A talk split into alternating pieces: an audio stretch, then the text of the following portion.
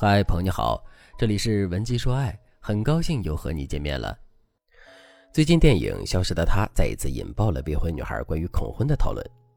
我的好多女粉丝发来私信说，让我说一说这部电影。电影我看了，虽然是一部悬疑剧，但里面最让人惊心动魄的还是电影后半段的关于爱情和婚姻的演绎。很多粉丝说看完这部电影又不相信爱情了。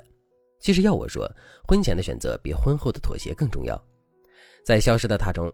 李木子是一个被父母精心呵护了一辈子的女孩，单纯善良、富有，不知道人间险恶，加上本身就是艺术家，脑子里全是美与爱，所以她的灵魂很纯粹，就是想要遇见爱情，嫁给爱情。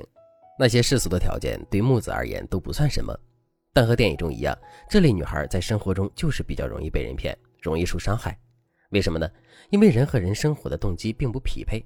比如，李木子眼中的何飞就是真诚的、善良的、落魄的男人。李木子觉得全世界的人都应该是善良的，相爱的动机就应该是真诚和吸引。但对于何飞而言，他追求木子的动机就是为了实现阶级跨越。两个人对生活、爱情、婚姻的动机完全不同，所以女生追求梦幻爱情的前提就是这个世界的运行规律和你想的是一样的，所有人都应该是梦幻的、纯洁的。如果这个前提不成立，那你追求爱情的动机也不应该是为了梦幻中的美好。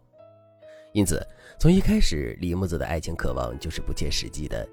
之前有几个已经上岸的海王就和我说过，他们会优先选择看起来单纯好骗的女生。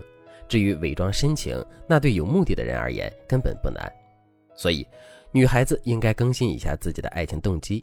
第一，你记住，真诚和善良是你的优点，但必要的时候，你也有及时止损的勇气。第二，挑选男人的时候，人品比他对你的那点好更重要。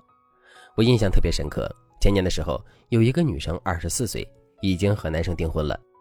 这个女生左眼的视力只有零点二，她说是男友喝醉了以后打的，但是男友酒醒以后给她磕头认错了，还嘘寒问暖，对她特别好，她就不忍心分手了，而且她还不敢和家人说这件事。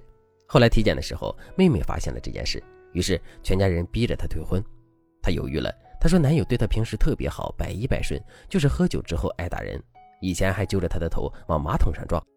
所以她来找我的时候，她问我：‘老师，你说我该退婚吗？’我男友说了，我是他世界里唯一的光，没有我他活不下去。后来大概调整了一个多月，女生清醒了，就把婚退了。家暴的前任立刻变脸，要求她归还恋爱期间男方花费的所有财物，一共算了有六万多块。说实话。”女方家境很好，也给了男方花了十几万的，而且女方的眼睛已经残疾了，这怎么算呢？于是各打各的官司，前后拖了一年半才彻底分手。我把这件事情单独拎出来说，就是想告诉所有女生：如果一个男生黄赌毒俱全，他对你的那点好什么都不是。找男人最终还是要看这个男人的人品。如果你和男人相处的时候，他对你挺好的，但是你已经察觉到这个人不对劲，他的某些方面让人不舒服，那你还是要更谨慎一些。如果正在听节目的你也遭遇了感情方面的困扰，不知道该怎么办的话，那你可以添加微信文姬八零，文姬的全拼八零，让我来帮助你。此外，我们还可以发现，像何飞这样的人，我们是可以避免的。何飞在追求李木子的时候，有很多套路都显得特别明显。今天我就带大家来盘点一下，让我们都能避免这些套路。何飞套路李木子的第一招是投其所好，完美合拍。人和人相处都是需要经过磨合的，花无百日红，人无百日好才是常态。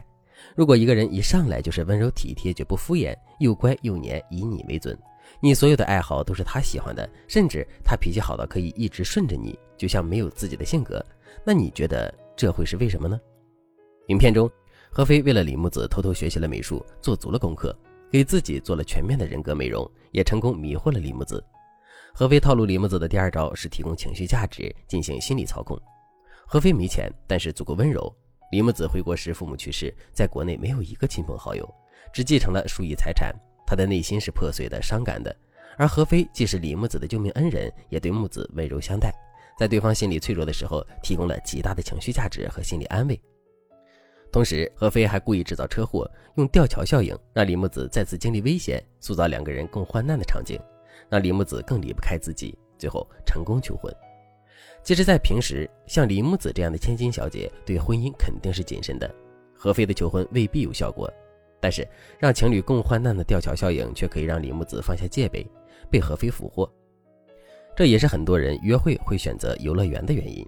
两个人共同经历一些紧张刺激的项目，能加深双方的情感浓度。何飞套路李木子的第三招，增加对方的沉默成本，引导对方加大投入。何飞不会一开始就告诉李木子自己赌博，身上有一大笔还不上的债务。甚至开始的时候，何飞陪着李木子看各种高级艺术展，本身就是一笔不小的花费。但何飞不会皱一下眉头。等他和李木子订婚之后，何飞才告诉李木子：“我以前赌博欠了钱，如果你要悔婚，随时都可以。”这时候，李木子已经把身心都托付给了何飞。这个时候，李木子对他们这段感情投入的精神沉没成本已经非常高了，他只能选择相信何飞。于是，何飞成功实现了阶级跨越。我周围也有这样的例子：订婚后，女方突然发现男方以前结过婚，还有个孩子；举办婚礼的前夜，男方才坦白自己有遗传病等等。这些人的共同特点都是恋爱时有所隐瞒，等伴侣付出的成本很大的时候才肯说实话。如果你因为沉默成本太高，原谅了对方的谎话，那么你可能面临一辈子受困的局面。你要思考清楚。如果你在一段感情中也遭遇了一个一边对你好，一边欺骗你的伴侣，你不知道该如何抉择的话，那你可以添加微信。文姬八零，文姬的全拼八零，让我来帮助你。好了，今天的内容就到这里了，感谢您的收听。您可以同时关注主播，内容更新将第一时间通知您。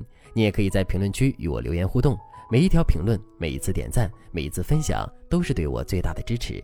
文姬说爱，迷茫情场，你的得力军师。